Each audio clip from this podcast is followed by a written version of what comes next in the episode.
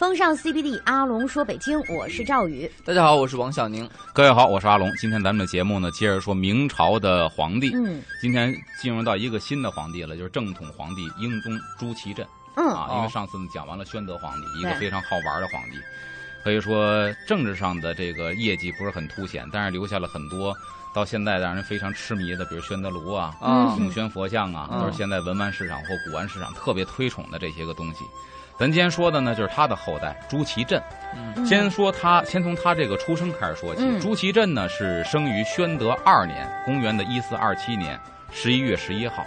他呢是宣德皇帝朱瞻基的长子。那么宣德皇帝呢，在永乐十五年，就那时候是朱棣当政啊，嗯一四一七年的时候就已经结婚了，等于是人到而立之年才有儿子，过了三十有这个儿子了。嗯在古人来说，这个年龄有子算是比较晚的了。嗯，算是晚育了，嗯所以呢，有了儿子之后，那种兴奋之情溢于言表，嗯对吧？咱可想而知。名义上呢，这个朱祁镇的母亲，她的亲妈是孙贵妃。咱说了，这个宣德皇帝呀、朱瞻基，对吧？嗯娶了两个媳妇儿。刚开始的时候啊，就是一个是胡，一个是孙。为了好记呢，记住胡孙。胡孙一个胡皇后，一个孙贵妃。啊，孙贵妃但实际上，就有传闻说什么呢？说这个朱祁镇其实并不是孙贵妃所生，嗯而是朱祁镇跟一个宫女儿搞出的一个孩子。然后孙贵妃呢，嗯把这个宫女儿的孩子占为己有，嗯，说是自己生的，拿这来博取名分，那母以子贵。那这真的是很不好瞒过去啊。这个好不好瞒？到最后为什么瞒过去了呢？嗯后边咱会讲。先说这宫女儿，传说当中这宫女儿姓纪，就什么纪连海老师那个纪，哦，啊庆哎，跟纪连海老师一家的啊。啊 那明朝啊，其实对于皇帝，包括清朝，他的生活是有非常详细的记载的，叫嗯起居注。嗯我有几本清朝起居注，还没有明朝起居注。嗯他已经详细到什么地步了呢？就是皇帝今天抄写日期，几月几号，皇帝几点起床，嗯起床之后是先去拜见的皇太后，嗯还是先进的早餐？嗯早膳会吃一些什么？然后几点钟在什么地方会见大臣？嗯早朝的时间，然后下早朝时间是几点？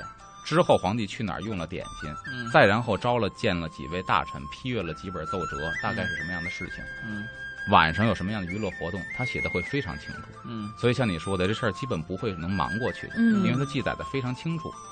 加之呢，宣宗本人这事儿最清楚，这孩子到底是谁生的，嗯宣宗自己肯定会知道。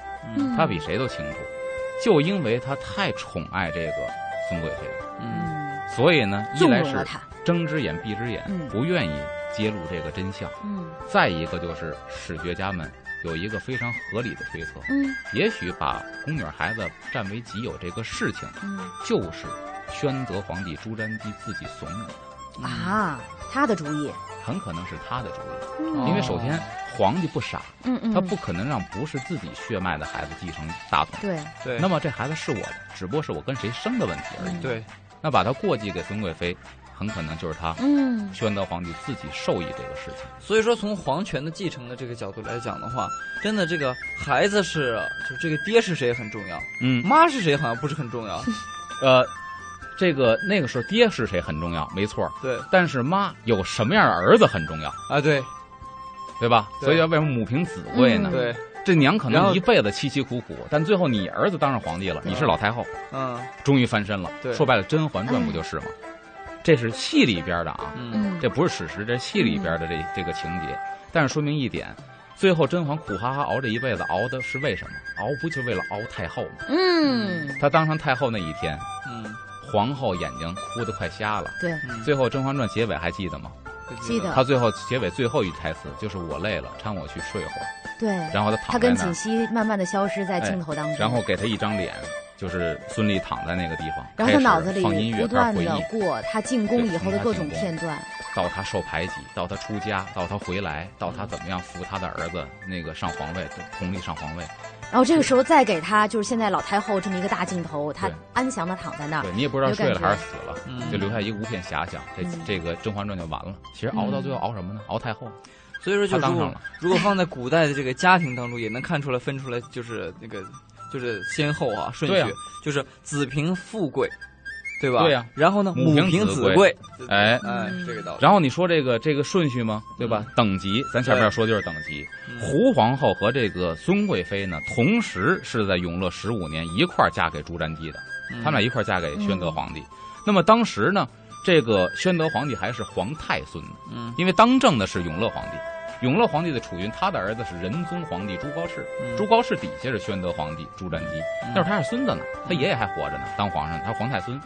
那么朱瞻基的姥姥和这个孙贵妃的娘家有来往，等于这个孙姓孙的这个媳妇儿是朱瞻基的姥姥给说的媒拉的线儿，嗯嗯俩人结的婚，给选为了这个皇太孙妃。嗯啊。那么这个是朱瞻基成婚的时候呢，这个胡氏是皇太孙妃，她是妃。然后呢，孙氏呢是皇太孙嫔。嗯你看啊，朱瞻基当皇孙的时候，嗯俩人级别，一个是妃，一个是嫔，差等级呢，嗯，对吧？朱瞻基位处东宫的时候，就是他爷爷死了，他爸爸当皇上了，他是太子了。嗯，这个时候胡氏是皇太子妃，孙氏是皇太子嫔，这个时候也差位。嗯，一直差这一步。朱瞻基当上皇帝，继位了，胡氏是皇后，孙氏是皇贵妃，还差一等级。啊，等于前边从结婚到他登基这段时间都是风平浪静，永远压他一头。哎，，永远是压着一头。胡氏压孙氏一头。对这么过来的。嗯。但是两人呢都有一个毛病，胡氏呢就是他这姓胡的媳妇儿啊，不是文学家胡适，那姓胡的媳妇儿叫多病无子，天天病病哦歪歪，身体不行。，对，怀不上孩子，嗯。这是一个大忌。嗯，作为皇家的媳妇儿来说，这是一个特别大的忌。地位不稳呐，可是他的对手就是这个孙贵妃，也没强哪儿去身。强体壮。孙贵妃呢，可以说是身强体壮，但是史书记载也无子，啊，生殖功能有问题。嗯，那么这一点其实跟胡适就没有什么可争的了，嗯俩人就是半斤八两，谁也别笑话谁。那朱祁镇是上辈子干了什么坏事 哎？下边说的这个孙贵妃呢，这个孙氏，她有一个比胡适更引人的地方，叫什么呢？姿色迷人，工于心计，备受宠爱。嗯哎呀那就长得又漂亮，然后又有心眼儿，会算计，哎，对吧？所以说，咱们从很完美啊。男人都人哎不一样，王小宁这句话其实表达出了男人的心理。男人在理。论上，男人在理就是说论上，，不光希望你脸蛋漂亮，同时还希望你有点心。男人在理论上都说什么呀？家里有个丑媳儿，家有丑妻如意宝。嗯，哎，这嗯媳妇儿呢，贤良会过日子嗯才是第一的。在理论上，每个男人都接受这个理论，嗯，嗯，但实际上对。来一个前撅后翘的，没有哪个男的不斜眼。所以说你们男人才是真正的心口不一，可以这么说。所以我这个人啊比较口是心非。啊，我哎这个人比较诚实。好，用口是心非结形容男人，结束我们第一段的那个 阿龙说。那让口是心非王耀宁给这作为总结，咱们下段再说说这个 工于心计、姿色迷人的孙贵妃。哎好嘞王友宁精神了啊！稍事休息，马上回来。风尚 CBD，阿龙说北京，我是赵宇。大家好，我是王小宁。各位好，我是阿龙。刚才说到了姿色迷人、工于心计、备受宠爱的孙贵妃，对吧？这个孙氏呢，表面上特别的恭敬，嗯就是呢，虽然私底下迷惑皇上啊，嗯呃，挺挺妖媚的，嗯但是在大面上，嗯比如当着胡氏，就是当着这个皇后的面，很尊敬他非常的尊敬他，啊，面子工程做真得很好会来。事儿。但是暗中呢，就是去勾结大家，怎么去排挤这个胡皇后，嗯这是暗地里玩阴的。他属于这么一种人，表面上姐姐长姐姐短，暗地里头就给你下绊儿。嗯然后呢，后来这个朱祁镇呢出生了，咱就说这个朱瞻基不是俩一个胡氏一孙氏都没儿子吗？嗯这个时候突然有儿子了，就是朱祁镇，嗯谁生的呢？名义上说是孙贵妃生的，其实是跟宫女那抱来的。嗯刚才已经交代完了。这个时候呢，胡皇后特别的识大体，这个女人她做了一个惊人的举动，嗯就是给皇上上表，给皇上写了一封信。嗯这信里边两大块内容，第一大块内容说，皇上您已经有儿子了，那我劝您就赶紧立太子，名正言顺，这是您的亲骨肉。第二，我身为皇后，我没生出孩子来，我请求逊位，嗯就是我下去，嗯。我让贤。这两条啊，嗯。为什么说深明大义呢？甚至于说铤而走险的决定，嗯。你立了别人的孩子当太子，嗯。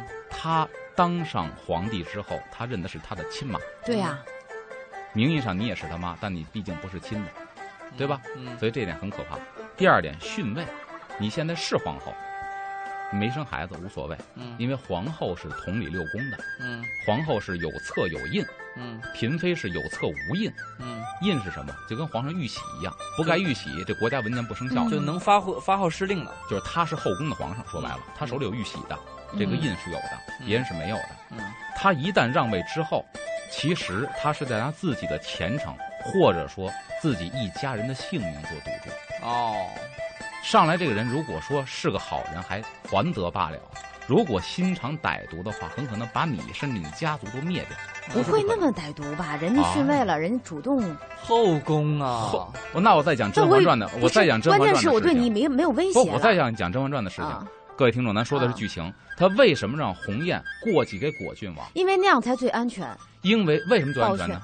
因为那是永远断了他能继承皇位的这个根儿了，对呀、永远不会有这个危险，对呀、那为什么雍正杀了果郡王呢？是亲兄弟呀、因为这个亲兄弟女人嘛。那雍正跟果郡王尚有血亲，不一样，弄死他们。所以说让位其实有但不是，我还是有这个。问题哈，还是我想问一下，嗯，那同样很多的妃子侍奉一个皇上，这是很正常的，但不可能说我皇上的女人同时又跟我的弟弟好，那这是不一样的呀。你没明白这个道理是吧啊？皇上有一天死了呢，谁说了算皇上一天死？了？皇上有一天死了，下一代皇上说了算吧？对啊，下一代皇上是我儿子，嗯后宫我是太后，嗯我想弄死谁不是我的事儿吗？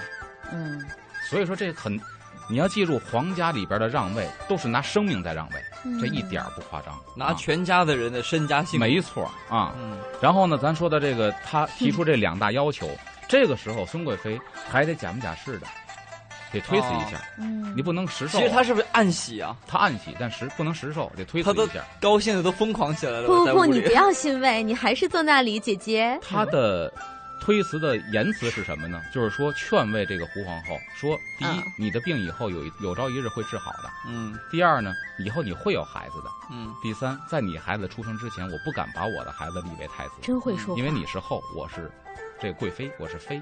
那这么推踢皮球推来推去，那怎么解决啊？这个因为他心知肚明，你不会有孩子的，哦，因为皇上还当皇孙的时候，咱就嫁给他了。嗯皇上当了太子，你还没孩子；皇上当了皇上，你还没孩子。嗯三辈儿过去了，你都没孩子，嗯，他已经非常的踏实，嗯，只不过假这个假意的来推辞一下而已。要是我是这个就是编故事的呀，我真想在下一年见证奇迹的时刻到了 怀上了。可惜奇迹没有发生。然后这个宣德三年二月初六，宣宗皇帝朱瞻基还是举行了隆重的册立皇太子大典，嗯嗯还是把这个孙贵妃的孩子，就是说朱祁镇，咱今天讲的正统皇帝朱祁镇，嗯给扶上了太子位。嗯当时朱祁镇才多大呢？两个月大，啊，哦，等于是明史上最小的一个皇储，嗯，嗯皇位继承人。嗯，但是并不能说他两个月大，就是说他以后当皇上会小。如果他爸活的时间长，嗯就跟康熙似的，嗯，对吧？雍正都人过中年了才当皇上，熬死了。对吧？所以他他当皇储很小。嗯那么而后呢，这个宣德皇帝嗯又开始说服谁呢？张太后自个儿的妈，然后满朝文武大臣开始商量一个事儿，嗯商量什么事儿呢？就是把皇后废了吧。嗯皇帝本人，宣德皇帝本人也动了这个心思了，嗯就是把孙氏扶正，把胡氏拿下。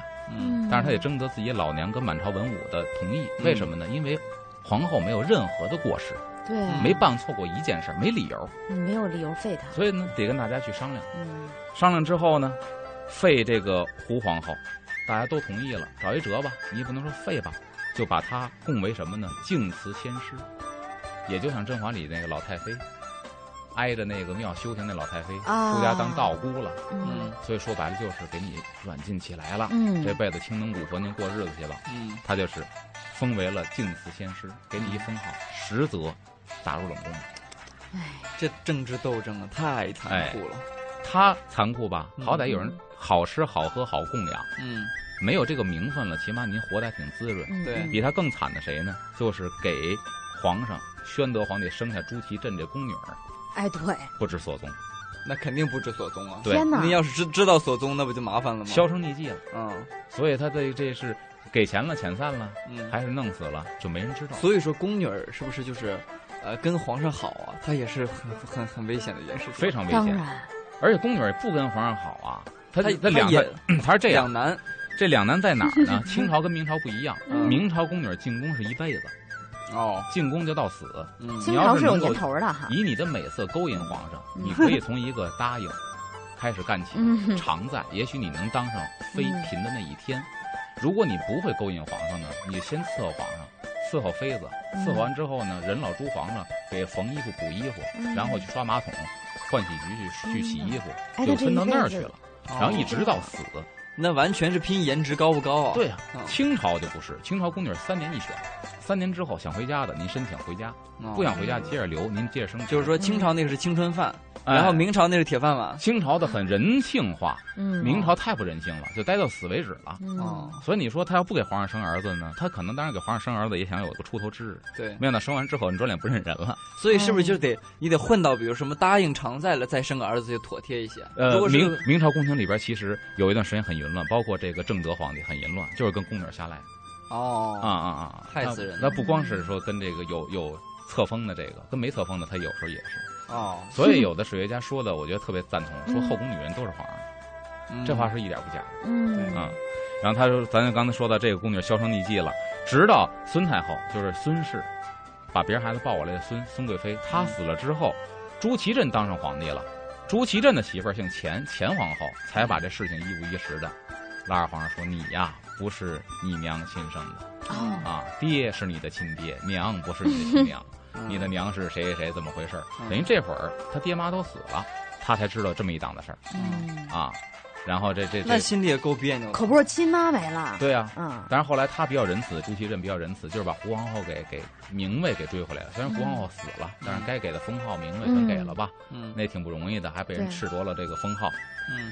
对于这么一个姗姗来迟的儿子，就是人过中年才有这么一儿子，嗯。这朱瞻基呢，溺爱之情嗯。啊，那是非常的厉害的，对吧？嗯。也对他抱以了非常厚的这个期望。嗯。在这个朱祁镇刚刚学会说话的时候，嗯。在史书上记载这么一个事儿，说有一天呢，这个宣德皇帝就把这个儿子朱瞻基给抱来，站在自个儿膝盖上，然后就抱着小儿子问说：“将来做了天子，能使天下太平吗？嗯？”你说那皇上家孩子就是不一样，嗯老百姓家的孩子就肯定问你：“你吃这还是吃那个呀？”你看皇上家孩子，往后你当皇上能让天下太平吗？啊这小孩儿怎么回答就？问的问题都不一样。就是你是个孩子的角问题吗度不一样啊。嗯，然后这个孩子说什么呢？嗯说能你猜？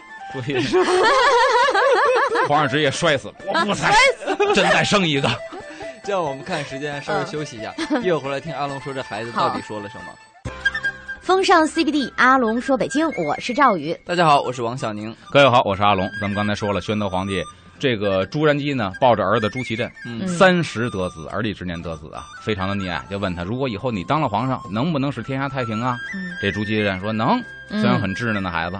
然后又问他说，如果宣德皇帝问他，如果以后有人要造反的话，你敢不敢亲率六师去征讨？嗯就是皇帝亲征。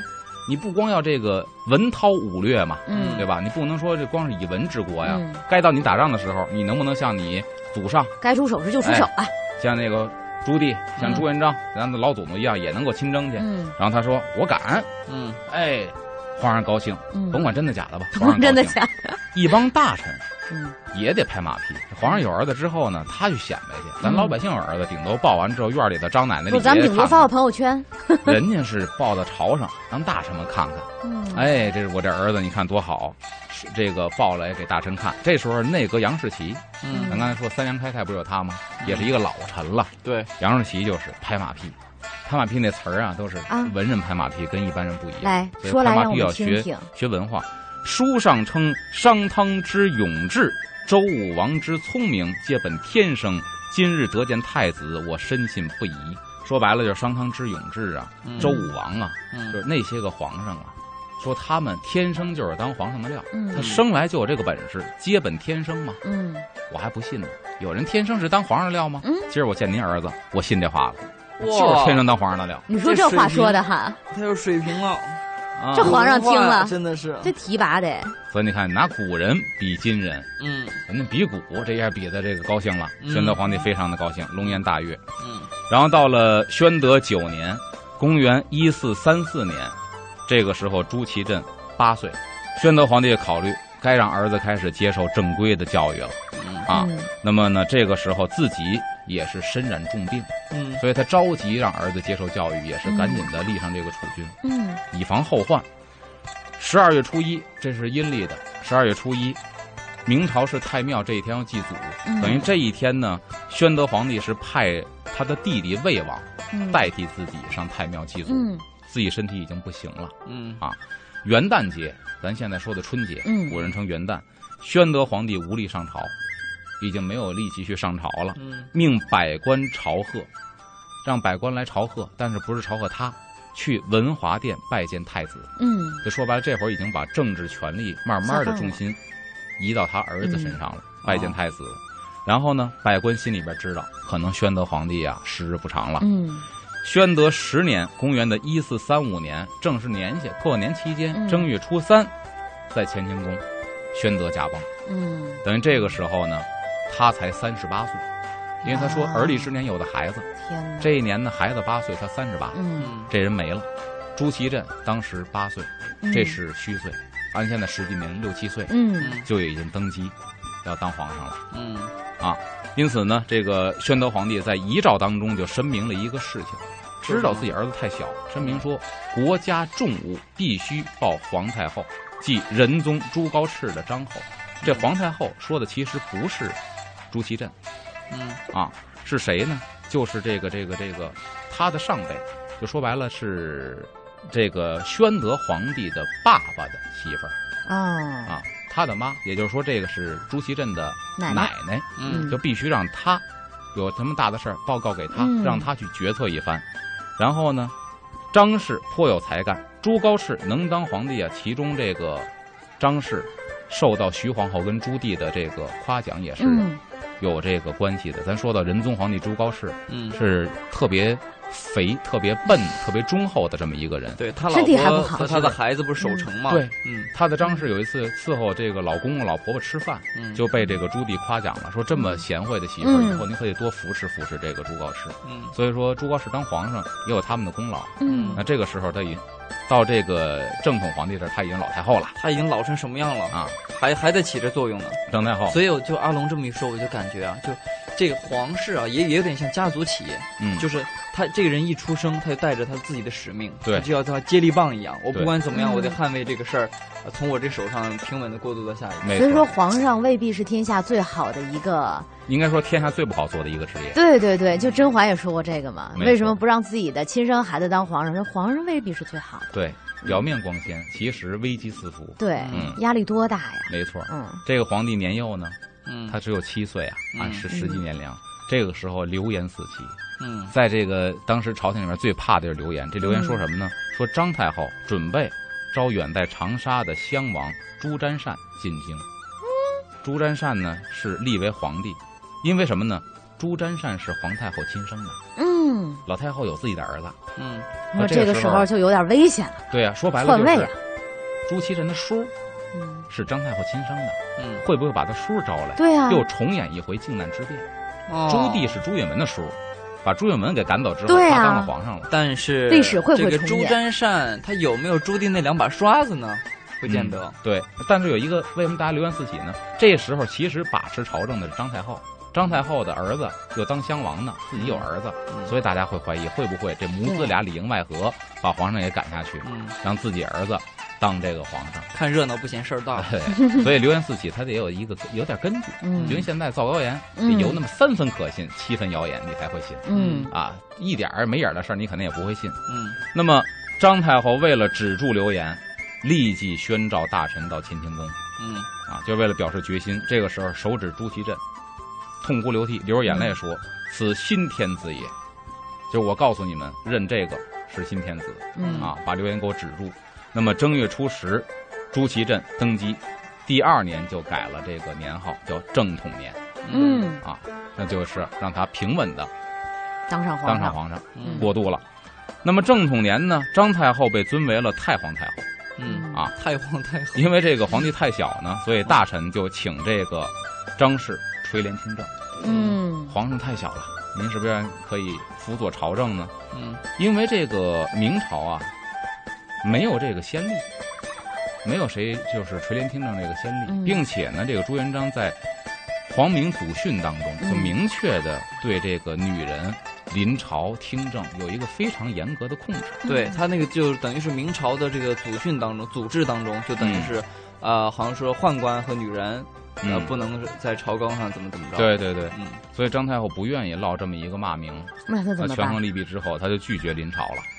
他拒绝临朝之后呢，就是说我也不能不管。嗯嗯他做了三条非常重要的指示。嗯第一条呢，就是弃罢一切不及物，就把不是很着急的事情，除非说这个边疆的事务、嗯。军事上的事务嗯。报来之外，剩下的比如说哪儿营建行宫了，嗯。给皇帝修一个什么园林了，嗯。这些不及之物就一律不要再报了，先暂且放下，也不要再动工了。嗯。第二一点呢，就是时时蓄地向学，蓄是勉励，嗯。就是每时每刻都要勉励皇上好好学习，嗯。尽快让他自己能够处理朝政。嗯。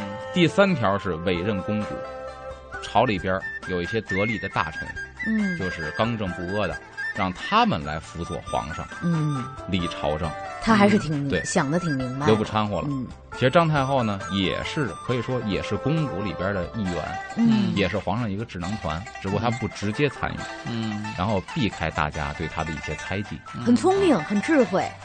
所以说呢，张太后所做的这一切究竟能不能管用呢？或者说后面会发生什么样的变化呢？我们稍事休息一下，一会儿回来接着听阿龙说。好，风尚 CBD，阿龙说北京，我是赵宇。大家好，我是王小宁。各位好，我是阿龙。刚才说到这个朱祁镇，对吧？张太后嗯为了避嫌，所以说呢自己没有垂帘听政，但是给了三条指示，就是罢黜一切不及物，然后时时劝勉皇上要学习，嗯委任肱骨之臣。那么朱祁镇呢，他是一个连发蒙都没有的一个小孩儿。嗯发蒙懂什么意思吗？发蒙就是说学前班学习啊，学前班儿嗯啊，叫启蒙，以前就是开蒙，啊，就是学前班都没上过的一个孩子。那怎么行呢？所以说，所以说后边要为什么要时时劝勉他要学习呢？哦，啊，来不及了，太小了，我觉得。来不及了，应该说是太大了 来不哦及了。对对对，啊，他脑子现在有点混乱啊。嗯所以说现在迫在眉睫的事情就是接受正规的教育，需要建立一个规范的经研制度。经研讲学，大家伙儿去这个故宫博物院嗯可以看一看。进了午门之后，别着急奔太和殿走，然后往这个你的右手边去，那个跨院就是文化殿。嗯文化殿是清朝、明朝的这个经研讲学的一个地址，明朝的经研讲学在那个地方。所谓精研讲学跟平时的讲学呢，礼仪更繁琐一些。嗯就说白，现在上大课讲礼仪嗯啊，所以这种课呢是比较规模比较大、比较正式的。嗯这个经研制度在朱元璋当皇上的时候，其实已经确立了精研讲学制度。但是朱元璋再往后的几代皇帝，有的是因为常年征战，嗯有的是因为当了个把月皇上就死了，嗯所以说呢，这个制度没有很好的给保持下来。嗯。但是有这么一个制度，对经研那会儿不重视，所以在他之前，在朱祁镇之前是也没有固定的经研讲学的地点，嗯。也没有固定的这个日期，嗯，所以这个时候呢，辅佐他的大臣杨士奇、杨荣这些个人就上书，请求呢早开经研，嗯。就早点给皇上上书，啊让他去接受正规的教育，并且呢说这个试读者必须是学识平正、言行端谨、老成达大体之人。所以这个要求是很严格的。嗯说白了，这些人他是给皇帝当老师的，品行必须要端正，因为给皇帝皇上的人哈，学识渊博，这是肯定的。嗯，对吧？人为人还得正直。因为跟皇帝啊。给皇帝当老师是很容易徇私情的，嗯。尤其是这孩子这么小的情况下，所以为什么有的孩子只认太监？后边咱们会说到其他皇上，比如魏忠贤，啊，为什么有的皇上只认太监？太监老哄他呀，他。把他当成亲人，嗯。嗯。所以老师其实也是这样的。嗯，啊，他跟皇上感情会非常的好。对，他们撇开了那些朝廷上的利益关系，就完全是师生关系。嗯。所以这个人如果想有一些歪歪门邪道的话，可能会很容易。嗯所以必须言行要端谨，而且呢还得老达，达大体知人情嗯啊。除此之外呢，这个当时选的谁呢？就是杨荣、杨二奇、杨溥和这个李时勉这些个人三杨一礼，对给皇帝当这个经研讲学的老师。嗯那么经研大典呢是每年的二月到五月，七月到十月，逢二日阴历的初二。在这个文华殿，逢二日就是初二、十二、二十二，嗯然后在这个文华殿举行。遇到酷暑和严冬的时候，这个经年大典停止。嗯那么除了经年之外呢，还有日讲。这日讲就相当于每天都要上课，没有经年讲学那么大繁琐的礼仪和场面。但是，这些个讲解呢，需要皇上反复的背，无非就是什么四书五经，嗯然后历史、军事，嗯前朝皇上的治国之道，这些个是每天都要去读、需要去背的。嗯嗯所以那会儿当皇上非常之辛苦，比现在任何一个孩子上学都要辛苦。嗯，咱之前讲过皇子的，对吧？但这个苦我愿意忍受你忍受不了，一年三百六十五天只歇三天，啊，是吗这？清朝早期是吗？我不是讲过吗？哦，一年了，我用天花里的话，一年了，你也太没长进了，是之前讲的是几天我也忘了。对吧？就三天，过年前两天，还有生日，嗯自己生日一天。后来到慈禧的时候，稍微放宽一点，嗯一年的假期无非才十天左右，嗯嗯所以这比现在任何一孩子都苦，没有这个寒暑假这一说，嗯而且课程很枯燥。换句话说，你读的这些个四书五经，这个时候孩子是八岁，嗯，让八岁的孩子读四书五经是一个很枯燥的事情。对啊，真是。现在咱们寓教于乐，经常说这北京儿时的游戏都玩些什么呢？还还那个阴小小蛤蟆呢？对，人这儿都四书五经了，是吧？哎，真是吃得苦中苦，方为人上人。哎呦，所以这个时候呢，就有人看准了一个契机，嗯谁呢？就是王震。嗯与这个读四书五经的苦比起来，那带你去皇上去打猎，啊，去好西开心啊。苑围猎，啊，这些比起来算就是体育课吧。绝对的，那么在学生眼里，肯定体育课要大于文化课，对它的吸引力。那王振就抓住了这一点，嗯。所以后来王振为什么成了一个权倾朝野的一个大太监，嗯。就是因为这个这个事儿。体育课的事儿，哎，体育老师不能得罪啊。后来呢，这个朱祁镇的这个从这个朱祁镇的行为上看呢，嗯。大臣对他的教育远没有这个王振对他的影响大。嗯这后边咱们会讲到，专门讲一节叫王振专权。嗯啊后边咱讲的是正统初元，正统初元是一个历史时期。嗯这个历史时期呢，就是正统初元指的是朱祁镇继位，一直到正统七年，公元的一四四二年十月，嗯太皇太后张氏去世，这八年，等于这八年期间呢，是张老太后、太皇太后张氏，包括她她在还有那个肱骨之臣辅佐这个皇上嗯当政这八年。老太后死了之后，从这儿之后才是。这这八年之间是正统初元，嗯从这儿之后才是朱祁镇自己开始和大臣们一块儿去协力朝政。嗯哎，哦，那那会他都十五六了吧？十五岁，十六岁，啊，嗯，他八岁登基，嗯，然后又过了八年，嗯张氏死了，这时候他十六岁。那么这八年间，嗯就是老太后活着辅佐的这八年间，正统出元，朱祁镇的主要任务就是接受教育嗯。啊，然后呢还得履行一些皇上亲临的一些个祭祀的各种的礼仪，嗯。这些个无伤大雅，这皇上必须要会的，嗯。祭天祭地啊，各种祭祀太庙啊，他都要会。那早期皇上处理政务呢，奏报的数量是有严格控制的，嗯每天要奏多少个奏章来，这些是有控制的，而且呢是内阁大臣先把这个意见给你奏出来，嗯。等于说这事儿该怎么处理，皇上先去看，嗯。看完之后背下来。嗯。当然背下来之后呢，在早朝上，皇上亲理政务，写奏折的人要请示皇上的意见，皇上就把这个辅佐他的大臣这些个肱骨之臣的意见给背下来，嗯。就说白了，在早朝上演出戏，嗯。排练好的跟话剧一样。当然，这个过场是必须得走的。嗯。嗯，那么这时候军国的政务最高决定权，这个时候其实还是在太皇太后张氏老太太手里边。那么具体的决策呢，太皇太后委任了五个大臣，是正统初年的五位大臣。正统初年有这么一天，嗯当时呢，这个张氏传英国公张辅、大学士杨士奇、杨荣、杨溥，还有礼部尚书胡莹朝见。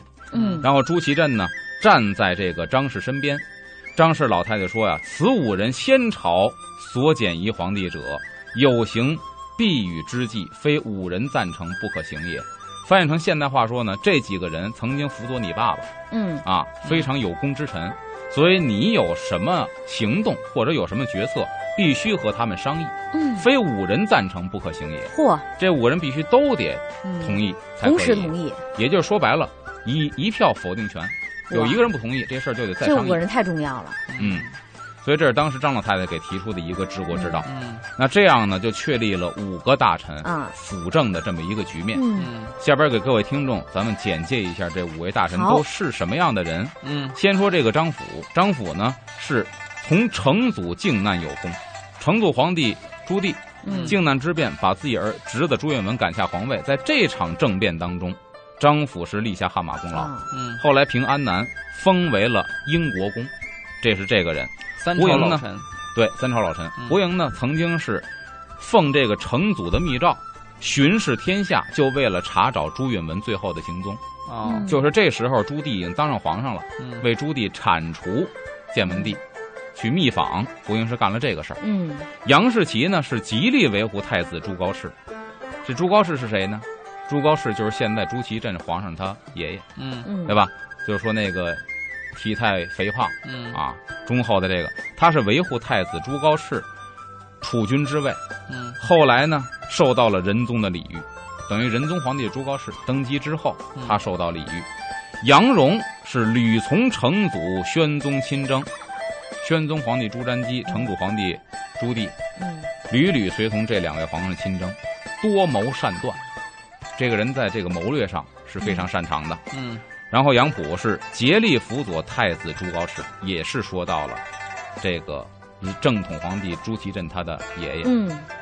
辅佐太子朱高炽，成祖对太子不满，咱们都知道，他想立的是自己的老二啊。啊，大儿子不想立了，想废掉大儿子，迁怒其官属，等于他当时保朱高炽，杨溥保朱高炽，嗯。成祖呢就迁怒于这些个保朱高炽的人，嗯。把他下了大狱了，等于是永乐十二年，杨溥下大狱，下了十年大狱，就为了保这朱高炽。后来就是成祖上来以后给仁宗皇帝啊仁朱高炽登基之后，等于对他有礼遇了，嗯。因为当时他当太子，杨溥是非常保举他的这么一个人，嗯等于这是这五位大臣。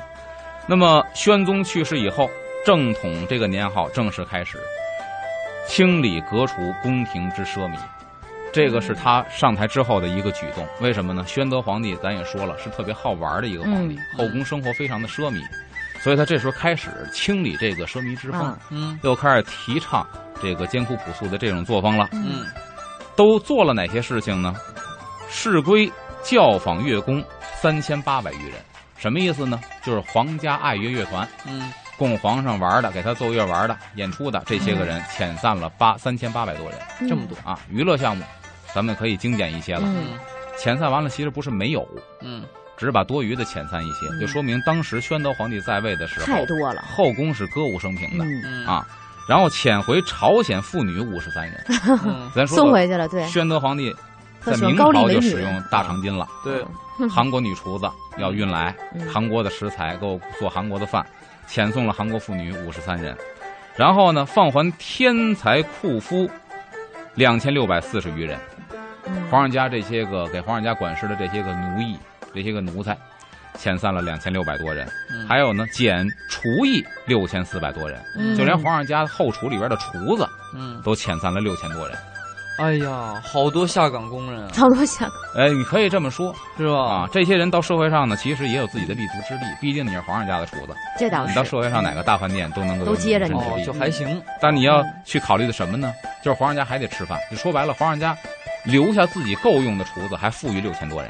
你就说原来得什么样？就他爸爸当时吃饭得什么样，多少人伺候着嗯啊？遣散了这么多人，而且不光如此，还有其他一些遣散的，嗯比方说法王、国师、大喇嘛，宫廷里边是有宗教活动的。就这些个神职人员嗯也是简述存留，嗯，能精简的就精简。所以我们这样一看，嗯当时宣德皇帝后宫是什么样呢？每天歌舞升平，这边和尚念经，那边朝鲜女厨子做饭，嗯。这边这个这个端上八千道菜来，嚯，管八千个人伺候着。奴役，好家伙，这库里边的东西要要什么就清点什么就拿上来。嗯，当时后宫生活是这样，好一派繁忙热闹的景象。嗯，现在呢，赶上这个新皇帝上台，然后要大裁员了。这些人都裁完了之后呢，各类临时的征派呀也都停罢了，民间征集的东西这些也都停下来了，而且还有一件大事，就是。其实从这个正统皇帝朱祁镇开始，才正式确定了明朝的首都定在北京。啊，因为之前其实那几个皇帝都是各有各的心思，一直是摇摆不定的。嗯，咱们下期说朱祁镇的时候，好聊聊他作为定都北京这个角色上是一个很主要的人物。好的，那么非常感谢阿龙今天给我们的讲述，我是王小宁，我是赵宇，我是阿龙。我们下期再见，拜拜拜